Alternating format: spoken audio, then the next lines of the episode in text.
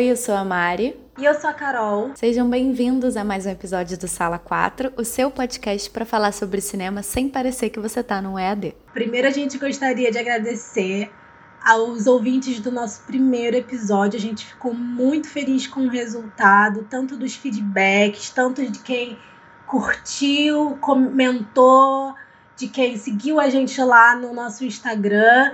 E isso que vai continuar motivando a gente fazer mais e mais e mais episódios para vocês com todo o carinho do nosso coração cinéfilo. É, a minha régua pessoal para sucesso é o seguinte: passou de 30 pessoas, já saiu da minha alçada. Eu não tenho mais de 30 amigos, eu não conheço mais de, de 30 pessoas a quem eu possa chegar e pedir, por favor, ouve meu podcast. Então, assim, nós passamos de 100 ouvintes. Eu achei isso super ótimo para um primeiro episódio. Espero que todo mundo continue aqui, continue divulgando, continue interagindo. É, o que mais me deixou feliz foi que as pessoas não só ouviram o episódio, como deram feedbacks assim, textões e super áudios, assim, recebemos áudios de 4 a 5 minutos de pessoas conhecidas que ouviram o podcast. Então, muito obrigada por essa dedicação. E no episódio de hoje vai ser um pouquinho mais fofinho para acalentar os nossos corações e entrar em contato com as nossas lembranças de como começou o nosso amor por cinema. Esse tema veio até a gente pela Ana Beatriz, arroba no miudinho, que é um Instagram, um Instagram e um Twitter que eu amo seguir. Ela comentou: "Tô ouvindo o podcast e amando, queria saber qual é o filme da vida de vocês." Incapazes de responder em um tweet, nada mais justo do que virar um episódio. É, eu espero que ela goste dessa resposta não resposta, né? Porque o que a gente vai fazer aqui, na verdade, é um grande compilado dos tipos de filme que a gente gosta porque eu sempre tenho a sensação de que escolher um filme favorito é ser injusta com todo o resto, e eu não quero ser injusta com ninguém, muito menos com os filmes que eu amo. Então, o que a gente fez aqui é basicamente escolher os representantes de uma classe, tipo de um tipo de filme que eu gosto, e ver como eu consigo eleger e explicar para vocês sem tentar deixar ninguém de fora. Então, acho que não vamos ser objetivos, mas vamos tentar. Eu não sei se todo mundo tem essa lembrança, mas Carol, você lembra qual foi a primeira vez que você foi ao cinema? Eu lembro, eu lembro. A primeira vez que eu fui no cinema, eu acho que eu tinha uns seis anos e foi o meu pai que me levou. Na verdade, meu pai é uma presença muito, muito forte em toda a minha trajetória é, como consumidora de cinema e audiovisual no geral. E o primeiro filme que eu assisti no cinema foi Barbie e é, eu, agora eu tô na dúvida se foi Barbie o quebra, foi Barbie o quebra-nozes no cinema. Foi a primeira vez que eu botei o pé no cinema, foi para assistir Barbie o quebra-nozes com meu pai. E aí eu fiquei encantada. Eu falei, eu quero fazer de novo, todo dia, todo final de semana. a minha primeira vez também foi com meu pai é, que também é uma figura super presente nesse começo do meu amor.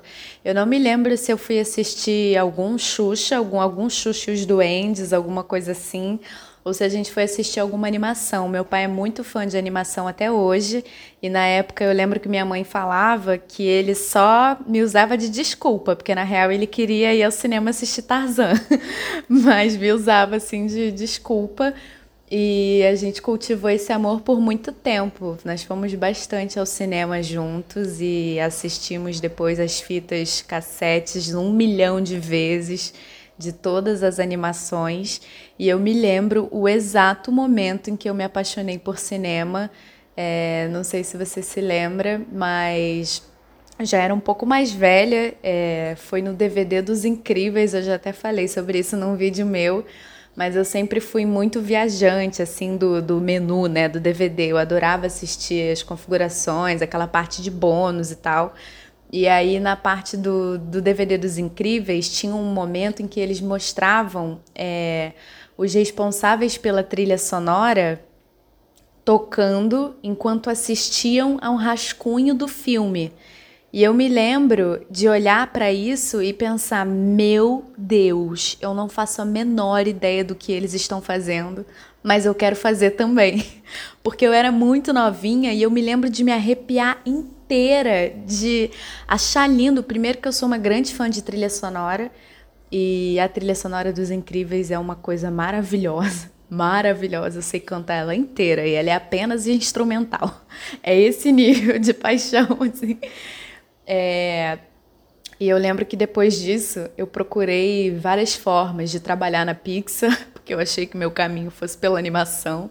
E eu lembro que eu era muito novinha e eu pesquisava estágio na Pixar como trabalhar na Pixar e desenhar e fazer parte de alguma coisa da animação, nem que fosse servir um café, porque eu não sabia exatamente onde que eu ia entrar ali, mas eu sabia que eu queria entrar. E aí acho que várias coisas que eu assisto hoje me fazem renovar esse pacto assim com o cinema. Tem vários filmes que a gente assiste que a gente pensa, ai, é por isso que eu gosto de cinema, sabe? Acho que tem tem, eu, te, eu tinha uma lista assim de filmes que renovavam minha paixão, renovavam o meu pacto com o cinema. Nossa, eu, eu tenho eu tenho muito, é um pouco diferente do seu, mas acaba se cruzando aí com, com você quando você diz que você era muito viajante dos menus que viam no, no, nos DVDs e tal. Mas eu lembro, é, por exemplo, que o meu pai a gente tinha muito costume, como minha mãe trabalhava fora, é, a gente tinha muito costume de ir pra locadora. Uhum. E aí a gente. E aí o meu pai no início ele, ele escolhia as animações, ele escolhia os filmes para mim, de início eram animações, e aí eu lembro que ele que ele alugou a fita da Anastácia, inclusive vou até falar sobre ela mais pra frente. E aí toda semana que eu, que eu, que eu voltava para devolver a fita, eu, eu chegava pro Robinho, que era o moço que é dono da, da locadora, e falava assim: Toma, Robinho. Aí ele falava: Carol, o que, que você vai levar hoje? Eu, Anastácia. Ele, mas você acabou de devolver. Eu falei: É, mas eu vou levar de novo. E eu fiquei uhum. semanas e semanas e semanas assistindo a mesma animação, o mesmo filme, porque eu fiquei encantada. E aí, é, o meu pai começou a alimentar isso, desse momento pai e filha, da gente assistir as coisas. Quando, foi, eu, eu, quando eu fui ficando um pouco mais velha e a minha mãe já não trabalhava tanto, o meu encanto, é, assim, que, a, que fazia o meu olhinho brilhar, não foi diretamente pelo audiovisual, assim, é, quando eu era criança era a minha paixão para assistir, mas quando eu pensei eu quero trabalhar com isso, foi por novela, foi uma coisa muito mais doméstica, foi por novela porque minha mãe assistia todas as novelas e eu passei a assistir todas as novelas. Então eu assistia desde Malhação, a novela das seis, das sete, das oito. Quando acabava tudo isso, eu ia pro SBT, eu ia pra Rede TV, eu via aquelas novelas mexicanas. Então comecei a ficar apaixonada por novela. E eu falava, gente, quando eu crescer, eu quero trabalhar na televisão para trabalhar com novela.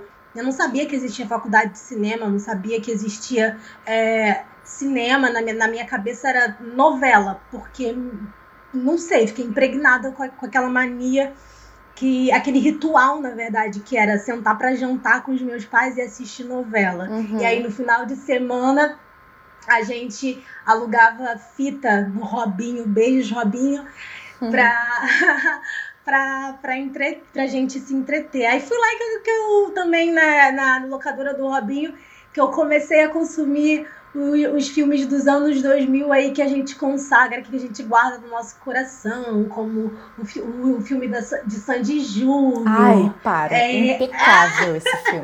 Impecável. Eu amo. Eu amo esse filme demais.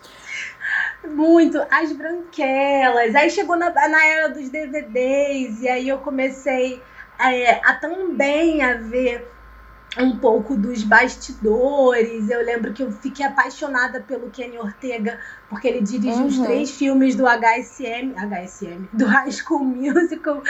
E eu lembro que eu fiquei apaixonada por ele também. Eu lembro que teve uma época que eu fiquei obcecada por video show Descanse em Paz, porque eu amava ver o por trás das câmeras. Então, assim, gente, foi um pouco da mistura de tudo que formou quem eu sou hoje. Mas o que, o que começou foi a bendita da fita da Anastácia lá na locadora do Robinho. Os nossos eleitos são muito amplos, a gente escolheu filmes que remetam a alguma memória afetiva, algum filme que, que a gente lembra que fez a gente gostar de cinema, ou algum filme super recente, porque a gente é essa pessoa que se deixa atravessar pelo momento. Então, tem filmes que eu assisti recentemente e acabei escolhendo aqui para representar. É, tem uma coisa que a Ana Mulaerte disse que eu sempre falo isso para todo mundo, sempre que eu tenho oportunidade, É, a Ana Mulaert é a diretora de Que Horas Ela Volta, aquele filme da Regina Casé. Ela disse que a gente não precisa ir muito longe para encontrar uma boa história. E eu acho que hoje é exatamente isso que me encanta sobre cinema. É, eu me digo roteirista em formação, eu pretendo ser roteirista futuramente, pretendo trabalhar com isso. E quando eu penso em escrever, eu quero escrever sobre aquilo que eu estou vendo muito aqui próximo de mim, sabe? Então, a maioria das coisas que eu escrevo hoje são diálogos que eu ouvi sentada na calçada da minha casa. É, eu, eu olho para minha rua e eu vejo tanta possibilidade de história para ser contada, sabe? E acho que essa é a minha principal vertente assim da minha paixão por cinema. E o primeiro filme que eu escolhi foi Saneamento Básico, que foi até a Carol que me apresentou esse filme há uns anos atrás. É, ele tem roteiro e direção do Jorge Furtado, e aqui eu vou ter que dar uma pausa para glorificar esse homem, porque ele é responsável pelas minhas coisas nacionais favoritas, e você vai entender o porquê. O Jorge Furtado é simplesmente responsável por O Homem que Copiava, e eu tinha maior preconceito com esse filme porque eu acho esse nome horroroso. Mas um dia eu tava sem Wi-Fi em casa e aí tava passando no Canal Brasil e ele é simplesmente incrível, o texto é maravilhoso. E o Lázaro tá um baby. E é com a Leandra Leal esse filme, né? Se eu não me engano. Então vale muito a pena ver. Ele também é responsável por Lisbela e o Prisioneiro, tá, querido? Mr. Brown, Sob Pressão. E a mais recente, que quem não assistiu deveria, é Amor e Sorte, que é uma série sobre as experiências de convivência nessa pandemia. Tá disponível na Globoplay. É, o elenco desse filme é simplesmente Camila Pitanga, Lázaro Ramos, Wagner Moura, Fernanda Torres e Tonico Pereira. E essa galera nessa época estava com uns 30 anos, então também estavam super jovens. E ele parte de uma premissa muito simples, muito, muito simples, que também é uma das coisas que eu mais gosto. Os moradores de uma vila pequena vão até a prefeitura reivindicar o tratamento do esgoto para o local onde eles moram mas a única grana disponível é para o setor de audiovisual. Então eles decidem pegar essa grana, fazer um filme qualquer e usar o resto desse dinheiro para o que eles realmente querem. É muito simples, mas é simplesmente genial. E a forma que o filme se desenvolve e a forma que é uma coisa muito boba, porque é uma premissa muito boba, né? Tipo, vou aqui pegar essa graninha desse audiovisual, vou usar para o que eu quero. E acontecem coisas muito inesperadas. E tem uma coisa também de. de é, é, do, do, do, cinema a partir de quem não faz cinema, eu acho isso muito maravilhoso, porque surgem coisas muito novas, né? Quando você não tem esse compromisso de ser artista ou de parecer impressionante, de parecer genial e cabeçudo.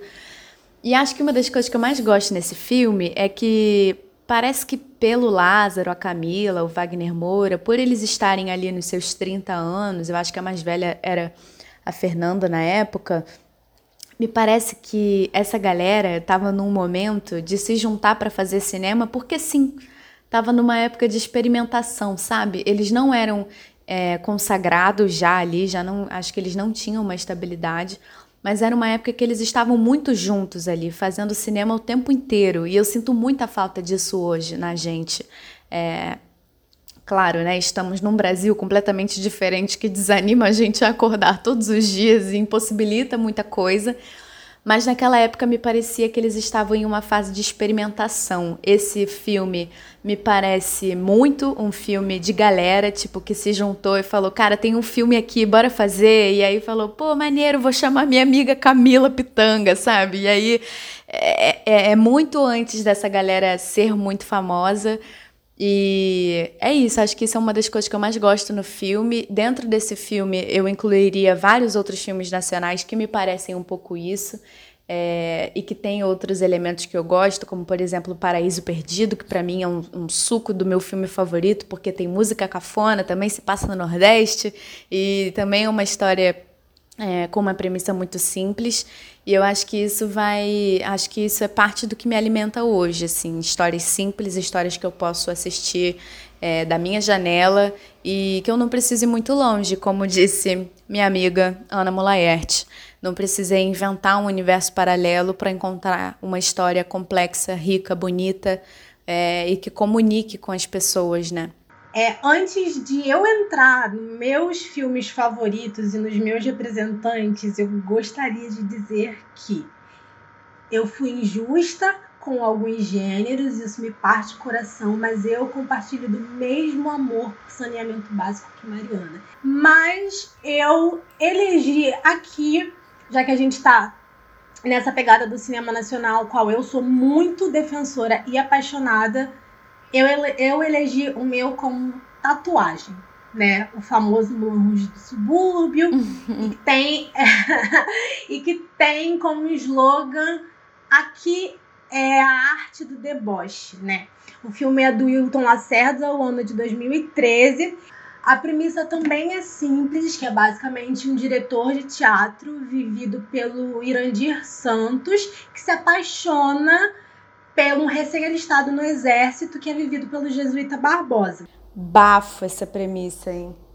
É incrível, Boa demais. incrível, incrível. E eu amo porque tudo isso se passa na década de 70 é, na ditadura militar. E eu sou uma pessoa que eu amo filmes brasileiros que contêm e exploram o máximo do nosso contexto como Brasil. Eu, eu amo filmes que exploram nossa brasilidade desse jeito. Tanto é, com viés de comunicação política, é, tanto é, sobre o poder criativo de, de, de, se criar narrativas em cima de futuro, passado, presente, que acontecem no nosso próprio território. Eu acho isso muito rico. É, uma das coisas que eu mais gosto nesse filme é que muitas pessoas elas vão, vão ler e vão apenas pensar que é um filme sobre um romance gay e tudo bem, não é uma interpretação vaga de forma nenhuma, é uma interpretação é, riquíssima e poderosíssima, já que a gente sabe quais são os formatos e os moldes dos filmes românticos que a gente assiste. Mas para mim o filme tem muitas, muitas, muitas, muitas camadas e dentre delas eu acho que o que eu friso mais é sobre a liberdade. O filme tem um contraste muito interessante sobre a liberdade, porque o personagem do Irandir Santos, né, que é o diretor do coletivo de teatro, ele tem esse, esse, esse coletivo com, com a, com, como uma possibilidade de, de escancarar, sabe? De, de impor a existência dele de uma forma muito mais, mais flexível, mais fluida deles e de toda a trupe, né? Quando eles se apresentam. E também é uma forma de protesto contra, contra o momento que eles estão vivendo. E aí tem um contraste muito interessante que ao mesmo tempo que ele está livre dentro desse, desse espaço, ele se apaixona por um menino que está aprisionado pelo sistema da ditadura militar e no quartel. Então eu acho isso incrível, eu acho isso de uma riqueza absurda, muito, perspi muito perspicaz foi o Wilton, é, que inclusive foi o primeiro filme dele, primeiro filme que ele dirigiu. Ele já roteirizou diversos, diversos, diversos filmes, mas esse foi o primeiro que ele dirigiu. E acho também muito importante dizer que esse filme se passa em Recife, o que quebra essa nossa noção é, romântica heteronormativa no eixo sudeste. É, e, tem, e, e, tem uma coisa que eu gosto muito, assim, né? Que eu não posso deixar passar, que é essa fusão e essa energia teatral fundida com audiovisual. Eu amo isso, porque tudo fica mais fantasioso e ao mesmo tempo é, é, presente. Eu gosto desse, desse desafio que é essa linguagem teatral está é, sendo imposta no cinema, porque às vezes a, a, as técnicas, as formas de gravar, as formas de se captar cinema são um pouco mais engessadas do que as formas teatrais. Então eu acho que você conseguir fazer um filme da magnitude que é tatuagem é, é de uma perspicácia imensa, porque é um filme que eu, eu, eu esqueço que eu tô assistindo um filme. E eu acho que para quem trabalhou naquele filme também deve ter esquecido ou deve ter sido um grande aprendizado é, lidar com todo aquele equipamento engessado que é o audiovisual, mas ao mesmo tempo entregar para a gente um espetáculo. Entregar para a gente um espetáculo não só em questão de cores, não só em questão de, de, de trilha sonora, porque a gente tem o, John, o Johnny Hooker, mas assim, um, um espetáculo de sensibilidade que às vezes a gente não sente tanto no cinema. Às vezes a gente sente que está assistindo um filme de fato. E no, com tatuagem, eu não, eu não sinto, eu, eu me sinto uma mosquinha ali espionando é, de canto vendo tudo que está acontecendo, sabe? Desde os textos maravilhosos, desde as cenas mais sutis, é, até as, as, as, partes mais catárticas, as, as, as partes que me incomodam, porque tem, tem partes que me deixam desconfortáveis, tem partes que me deixam feliz, tem partes que me deixam arrepiada de verdade, é, tem partes que me deixam indignada. E eu acho que, que esse filme me pega muito nesse ponto. É um filme que eu assisti e ainda hoje, se eu assisto, é um filme que eu fico ruminando aí, ó, dias, dias, dias. E cada vez que eu assisto esse filme, eu vou descobrindo mais e mais mais potências deles, assim, até dentro das escolhas técnicas que eu, infelizmente, eu não posso deixar de falar. Mariana gosta de textão porque é uma atriz, é uma roteirista, eu gosto de tatuagem porque é um filme sensorial. É, o filme tem muita coisa que ele fala sem necessariamente falar através dos diálogos. Então a gente tem um núcleo, por exemplo, do Jesuíta Barbosa, que ele está dentro do quartel e tem um plano que é muito significativo. É o primeiro plano que mostra ele no quartel, que é ele entre duas camas e aí a fotografia mostra numa posição como se ele estivesse atrás de uma cela, como se ele estivesse preso. E a direção de arte, a paleta de cores dentro desse núcleo é verde, cinza, é branco, são cores bem engessadas, câmera fixa, te dá um, uma sensação de agonia, de aprisionamento. Aí quando você vai lá para o coletivo de teatro com o Irandir Santos é purpurina, é apresentação, são figurinos exuberantes e, e isso é incrível, é um filme muito sensorial para mim e nossa, eu amo.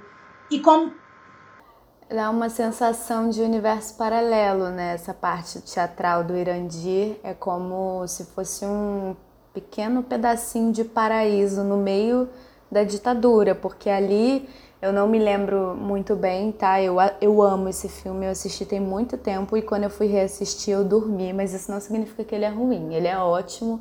Eu sou apenas uma pessoa que cochila o tempo inteiro a qualquer momento. E no, no meio dessa, desse Brasil da época da ditadura, ter esse teatro, ter esse chão de estrelas aonde esse romance não é uma questão, é, essa liberdade artística não não está sendo contestada, parecem dois universos, parecem não, né? São dois universos sendo retratados ali no filme e que, que tem um contraste muito bonito nas escolhas técnicas, como você estava dizendo. Então, tipo, parecem mesmo dois pedaços de filmes diferentes, assim, mas ao mesmo tempo super bem costurados e que passam essa sensação mesmo. Muito legal, amei que você falou sobre estar vendo um pouco de teatro, né, no, no cinema. É exatamente isso, está vendo um espetáculo gravado, como se fosse. É, principalmente porque o Irandir Santos tem essa formação teatral, né? Ele começou como ator de teatro.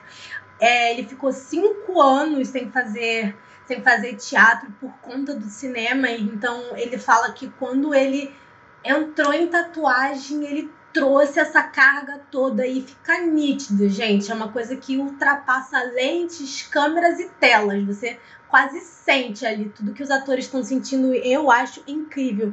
E nesse, nesse nicho assim de, de filmes que são é, sensoriais, que são que retratam é, contextos do Brasil, que tem essa questão artística, né, como eu disse antes, também tem essa questão é, metalinguística de ser um filme que fala sobre arte, porque para mim filmes são obra de arte, então um filme que fala sobre arte também me atrai muito.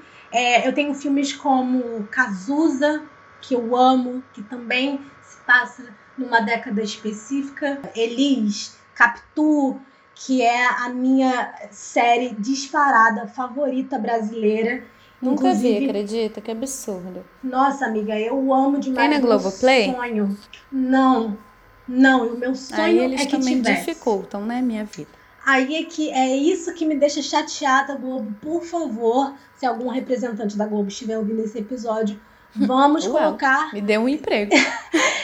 Além de dar-. É.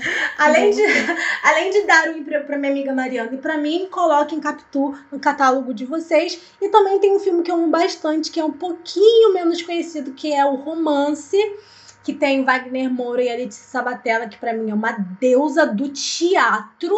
E ela está num filme que é teatral e depois transita pra ser cinematográfico. Gente, tudo. Amo. Esse aí foi meu primeiro representante.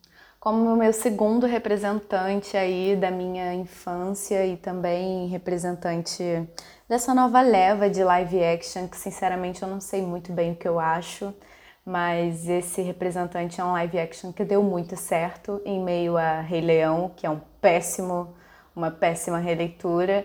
Eu escolhi Aladdin como representante das minhas animações que eu mais gosto, mas escolhi o live action por quê? Vamos lá. O que é um live action hoje que deu certo, né? É, na minha opinião, eu acho importante, sim, que eles refaçam os filmes, que eles continuem aí é, reciclando, né, para que essas, essa, esses clássicos sejam apresentados para as crianças e para que eles possam também revisitar aquilo que não foi muito legal na época que, da, da animação, porque claro que tinham muitas questões nas animações, então eu acho que assim eles têm a oportunidade de apresentar de novo um clássico para criança e tem também a oportunidade de, entre aspas, consertar ali o que tiver de questão daquela época. É, o que eu acho que deu muito certo com Aladdin e que deu muito errado com Rei Leão é que em Aladdin eles pegaram tudo aquilo que era bom e potencializaram de uma forma. Eu assisti esse filme quatro vezes no cinema, gente, e eu queria ter assistido mais. Se eu se tivesse até hoje, assim, no cinema, eu acho que eu assistiria de novo, de novo, de novo, porque é um filme com uma experiência completa de cinema. Ele é muito bom visualmente e ele é muito bom sonoramente também. Por isso que eu gostei tanto de assistir ele no cinema, porque era um filme que tá, sabe aquele teste de som que faz na sala de cinema, que o som começa no teu ouvido esquerdo, dá a volta lá na frente e acaba aqui no cantinho da sua cabeça, do lado direito. Eu acho isso sensacional. E Aladdin foi esse filme para mim. E eles pegaram aquilo que era bom e já potencializaram. Então, a parte da estética você vai saber falar melhor do que eu, mas eu acho um filme muito rico esteticamente. E falando da trilha sonora, que, eu, que é uma parte que eu sou muito fã, é, a trilha sonora de Aladdin já era muito boa e eles pegaram pro, pro live action e potencializaram no sentido de as músicas têm mais trompete, as músicas têm mais grito, as músicas têm uma galera que canta de verdade. Eu não gosto muito da música da princesa porque eu acho que fica um pouco música da Cia ali, perdida no meio do, do sabe, de um, de um babado mais tradicional, assim, de uma coisa mais tradicional, e aí do nada vem uma. Me parece gospel. Me parece uma música gospel. Ai, amiga, se fosse gospel, eu acho que tudo bem. Eu super performo ela no banho, eu acho maravilhosa. assim. Eu odiei essa música porque ficava parecendo um hino de, de superação gospel. Nada contra, eu amo gospel. Mas assim, gente, não. Pelo amor de Deus, manda essa garota parar de cantar. Era essa a minha sensação. Eu gosto muito. É, uma das coisas que eu mais gosto depois que, que eu assisto o filme é ficar pesquisando horas sobre ele, vendo entrevista e vendo bastidores. Uma, uma das coisas que eu mais gostei de pesquisar foi sobre o processo do Will Smith para aceitar fazer o gênio, que era eternizado pelo Robin Williams, que é aquele ator famoso por Sociedade de- dos Poetas Mortos e vários outros filmes super famosos. É, eu entendo a questão dele, né? De, é uma grande responsabilidade, porque ele não queria fazer uma cópia, pegar esse personagem e e interpretar como outro cara interpretou. E eu lembro de uma entrevista que eu assisti dele falando que a solução que ele arrumou foi adicionar um pouquinho de Um Maluco no Pedaço, um sauce de Will de Um Maluco no Pedaço no gênio. E isso fica muito claro ali o tempo inteiro, que é um gênio mais da quebrada, é um gênio mais acessível, que poderia ser nosso amigo. E eu acho isso muito legal é, que o gênio tenha virado essa figura, assim, acho que para criança, olha, na real, eu nem sei isso para criança, tá? Porque a minha irmã, que vai fazer 15 anos, eu tô muito chocada com esse fato há um tempo, mas é que porque eu me lembro que na época que saiu Frozen, eu fui ao cinema, eu, meu pai, grande fã de animação, e a minha irmã, E eu me lembro do filme acontecendo, assim, tipo, let it go pra começar, maior emocionante, o meu pai vidrado na tela, eu chorando e a minha irmã, assim, ai, ela não para de cantar. Gente, e eu assim, cara, respeita a Elsa, mano, ela vai cantar, tipo. E eu, fico, e eu muito emocionada, a Elsa trocando de vestido, soltando o cabelo, um momento emocionante. A minha irmã, ai, gente, outra música. Então, tipo, eu não sei se, se os live actions, na verdade, são para criança ou se são pra gente, pra gente continuar nosso, nosso pacto com a Disney. Mas foi muito legal o gênio ter virado essa figura, assim, mais próxima. E outra coisa que eu ia dizer também é que eu gosto tanto dessa trilha sonora que no ano passado, para esse ano, ficou entre as músicas mais ouvidas do meu Spotify. eu sou essa pessoa. Ficou entre as músicas mais ouvidas do meu Spotify. E outra coisa que eu amei também é que eu, como grande fã de animação e como dubladora também, eu presto muita atenção nos dubladores e às vezes eles trocam os dubladores e acham que a gente não está percebendo, mas eu estou atenta e firme. E eles não trocaram o dublador do gênio. E eu me senti tão respeitada. E eu acho que a Aladdin, além de ser um representante da minha animação, é um representante perfeito assim de um live action que deu certo, já que a gente está nessa leva de live action. Fica aí esses dois questionamentos. Live action, vale ou não vale fazer? E para quem é o live action, na opinião de vocês? É para criança ou é para o adulto? Eu, sinceramente, não sei mais. Vamos para a minha representação de animação que eu amo, que é Anastácia, a princesa sem teto, a princesa perdida. Eu acho que todo mundo né, conhece a história, se não brevemente. É inspirado em, em fatos reais, né? Inspirado é, na família imperial Romanov. Romanov, que é assim que fala. É. Da Rússia. É, tem até várias, é, várias teorias da conspiração no YouTube. Galera que gosta, depois taca lá pra vocês verem. E, gente, eu. Ó, primeiro, eu amo animações que têm protagonismo feminino. E eu amo animações que têm pro protagonismo feminino sem ser calcado na história da princesa em perigo. A Anastácia não tem nada disso. É óbvio que tem um romancezinho ali para calentar o nosso coração com Dimitri ou Dimitri, para quem preferir, mas não é o centro de tudo. O que eu amo é um filme musical é um filme, é, é uma das animações, se não a maior, mas na minha opinião, é uma das animações 2D mais complexas que eu já vi em quesito. É, toda a ambientação tem um que muito verossímil e com a, com a época, inclusive, que se passa, porque se passa em 1918. Então, tem, tem toda aquela extravagância da família real, ao mesmo tempo que tem todos aqueles elementos culturais da Rússia. É, uma coisa que eu gosto muito é que eles respeitam e eles, eles evidenciam muito é, os, os locais pelos quais eles transitam, principalmente quando eles vão é, para Paris. E como é uma animação que tem muito número musical, em Paris tem um número musical. E aí você vê, por exemplo, uma loja da Chanel com todo mundo cantando e dançando um flash mob com a, a, a, a moda vestuária local da década de, de, de 20, né? Quase chegando ali na década de 20 da, do século 20, ali em Paris. É, dentro dessa mesma cena musical, a gente tem é, um pintor no meio do flash mob que começa a pintar uma outra cena dentro da própria cena, e essa pintura é uma referência clássica ao impressionismo francês. Eu, como diretora de arte, não posso deixar de dizer como, como isso é riquíssimo é, para a história da arte e ressaltar que tem uma referência clássica ao movimento artístico é, da pintura daquela época. Enfim, é a minha animação de memória afetiva mais querida e, assim, tecnicamente, como consumidora, mais completa, mais, mais complexa que eu já vi. E eu amo, amo, amo, amo, amo. E é isso, e filmes relacionados aí que eu, que eu acho que podem seguir na mesma premissa de é, imprimir é, algumas características locais, é, que tem essa, essa, essa intromissão aí do, da, da fantasia com um conto de fadas, mas não de uma forma tão óbvia, e que tem princesas ou mulheres protagonistas, mas que não ficam nessa posição de princesa em perigo, eu diria Mulan, Pocahontas, que eu amo, amo demais, a trilha sonora também. E, gente, Shrek.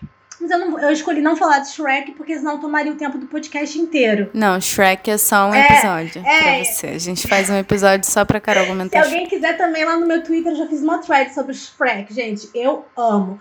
O meu último representante, que na hora que eu escolhi eu achei uma ótima ideia, mas agora eu já não achei tanto, já estou discordando da minha própria lista. Acho que eu posso ficar um pouco repetitiva, mas tudo bem. É, eu escolhi Do the Right Thing, do Spike Lee, Faça a Coisa Certa, que vive passando aí nas madrugadas da Band. É, acho que a maioria das pessoas já assistiram esse filme, se não, também é um pecado, coloca aí na sua lista para você assistir. Fala basicamente sobre um dono de uma pizzaria é, de um bairro local onde a maioria das pessoas são pessoas pretas. É, esse dono dessa pizzaria tem uma parede com os ídolos é, da época dele e todas as fotos são de pessoas brancas. E aí um ativista do bairro vai lá pedir carinhosamente, entre aspas, para que ele troque as fotos ou para que ele adicione outras pessoas nesse, nesse mural. E aí, quando ele tem o pedido negado, esse cara passa a organizar um boicote contra a pizzaria do cara. E o filme tem me, me, contempla em vários sentidos, assim, é um filme é, muito importante politicamente, já tiveram vários questionamentos ao Spike Lee, a pessoa, o diretor, e já tiveram vários questionamentos ao filme também, mas ele me chama atenção por vários motivos diferentes e que eu me identifico muito como uma pessoa que quer fazer cinema, eu acho que ele se aproxima muito do que eu quero fazer, é um filme muito que mexe muito comigo, me faz sentir muitas coisas ao mesmo tempo. É um filme que me faz sentir calor. Olha que loucura! E eu acho isso incrível, o poder do cinema de me fazer sentir calor. Um calor de impaciência, um calor da, das discussões, um calor da. É, literalmente calor é um filme muito bonito esteticamente também e é o que eu mais gosto assim, que é um textão, né? E uma coisa muito muito boa, que é o que eu também tento colocar muito no que eu escrevo, que é o bairro como protagonista. Eu acho isso maravilhoso. É, é um filme que eu consigo imaginar muito se passando na minha rua e que eu já escrevi uma coisa parecida também. É, eu sou muito fã do Spike Lee. É, não sou cega com relação a ele, de que ele é um americano safado e que ele passa pano para muitas coisas, mas eu sou muito fã dele, da forma dele de abordar é, os bairros e homenagear o lugar onde ele mora, onde ele cresceu. Isso é uma coisa é, muito próxima ao que eu quero fazer. É, também acho que é um dos filmes mais simbólicos dele, onde fica mais evidente ali a linguagem dele como diretor. Eu acho muito incrível a forma como ele apresenta os personagens, sempre mostrando é, um pedacinho marcante de cada um antes de revelar ele inteiro. Por exemplo, antes dele mostrar aquele personagem que vive com o rádio, ele mostra o rádio e aí ele abre para o personagem. Antes dele mostrar o Mookie, ele mostra o tênis primeiro e aí depois ele abre para o personagem. Então, tipo, tem é, as maiores características dele ali como diretor. Ele tá brincando ali nesse filme, eu acho esse filme genial. É, além de ser de ter uma importância política muito grande.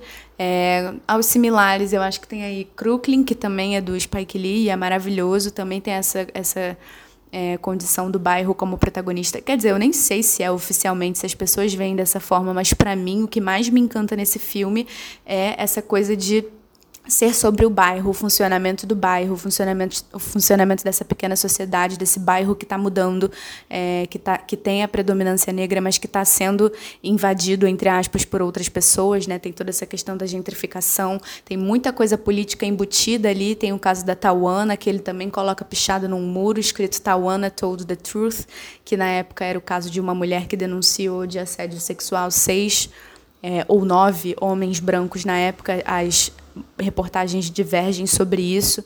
É, não sabem exatamente qual foi a quantidade de pessoas que ela denunciou, mas na época ela foi contestada e ele colocou ali no muro.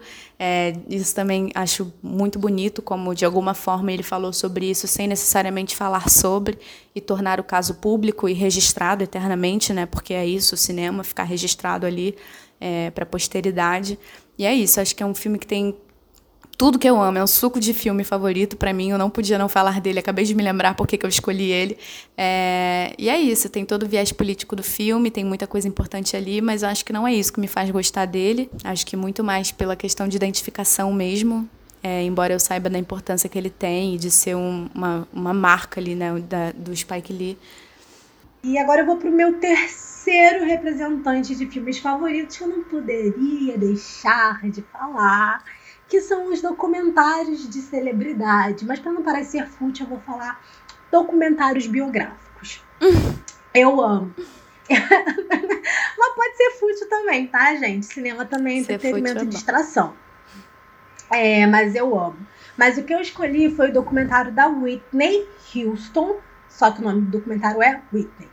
E, cara, por que, que eu gosto tanto. Eu nem fiz roteiro, tá? para falar sobre esse documentário, documentário de celebridades em geral, porque, tipo, é uma coisa que me pega como pessoa, não é nenhuma coisa que me pega como profissional, não.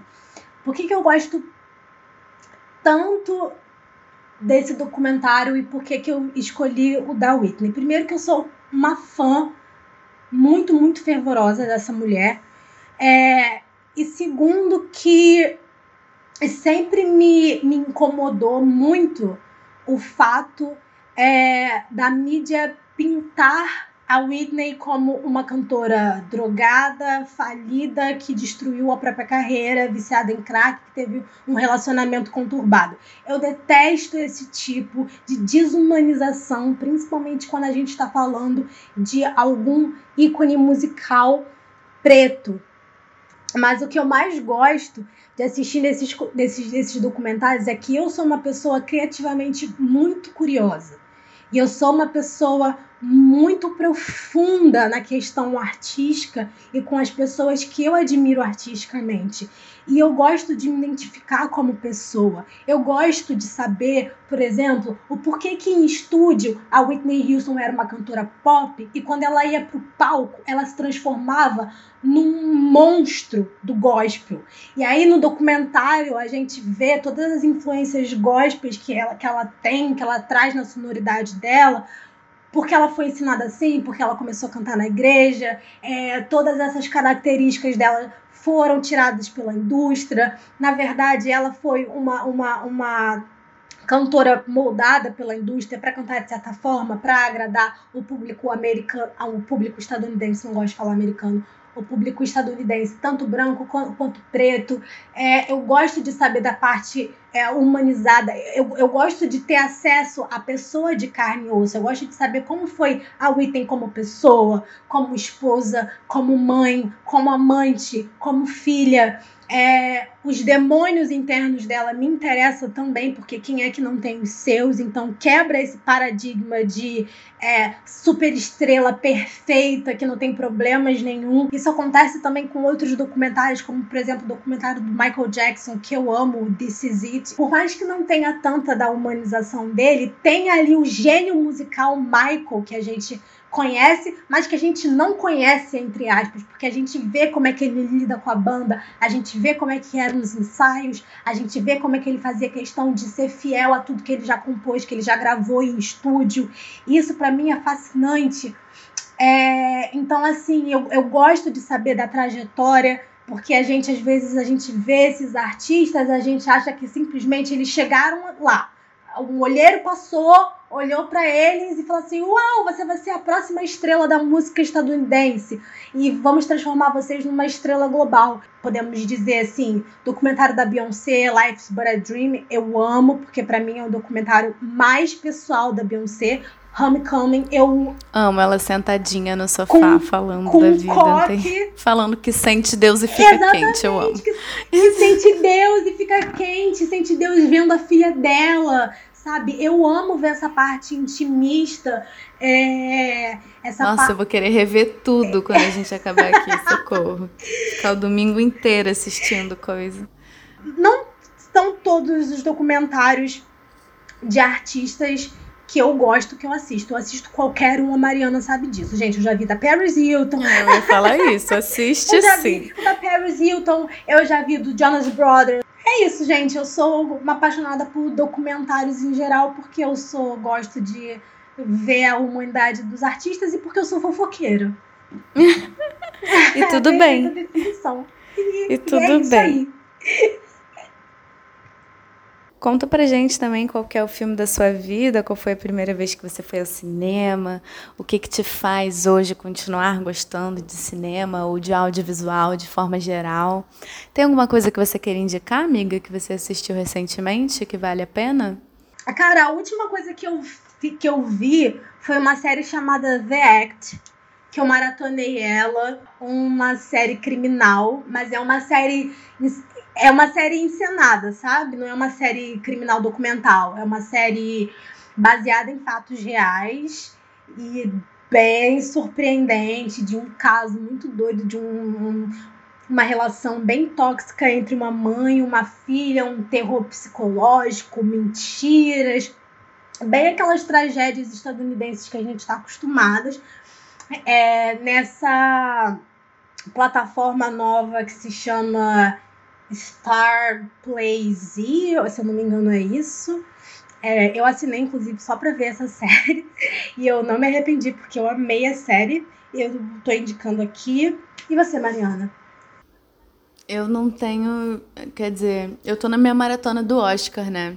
E, sinceramente, tá sugando a minha vontade de viver e toda a minha força vital, porque tá muito fraco esse ano. Ontem eu assisti um filme que acabou comigo, de tão ruim. É, fazia muito tempo que eu não deixava um filme pela metade e ontem eu abandonei Mank faltando 40 minutos. Porque tava muito, muito, muito chato. Eu não gosto de deixar as coisas pela metade, mesmo quando eu não tô gostando. Mas ontem a gente chegou num ponto que, que o Danilo falou assim: Cara, eu não poderia me importar menos com como esse filme vai acabar. Eu não tô nem aí. Falei, cara, então é isso, vamos parar e vamos viver, porque, nossa, duas horas e pouca de um filme que eu não dou a mínima. Eu dou muito valor ao meu tempo de vida, então já que eu tô nessa maratona e não tenho assistido mais nada além disso, eu vou dizer o que, que eu vi de bom até agora. Eu tô aqui com meu letterbox aberto e as minhas últimas estrelas foram uma, uma, meia estrela, duas estrelas, uma estrela, um, uma estrela e meia, duas estrelas, três estrelas.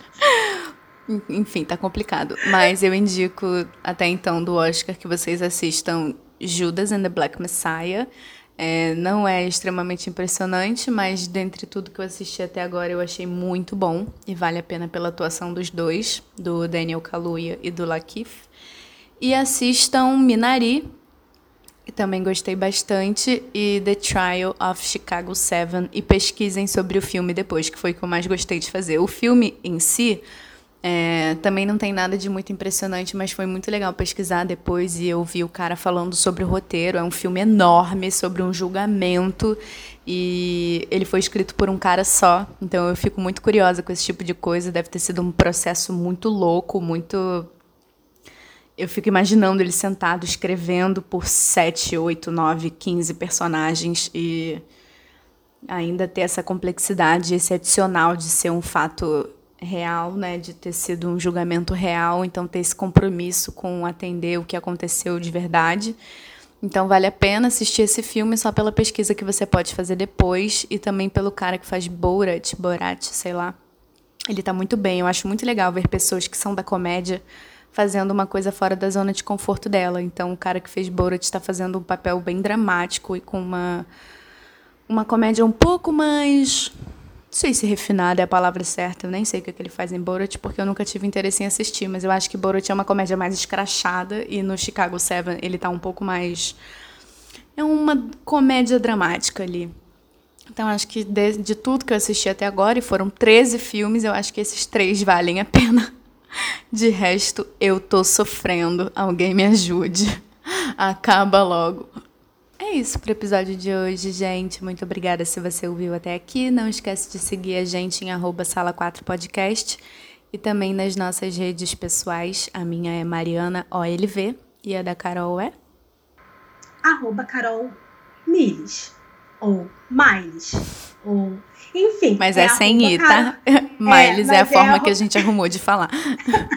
Me sigam lá, eu também posto alguns textos sobre audiovisual, inclusive por essa semana, pela altura do campeonato que a gente vai lançar. O podcast já deve ter saído a minha análise sobre a direção de arte de um príncipe em Nova York. Muito obrigada, até o próximo episódio.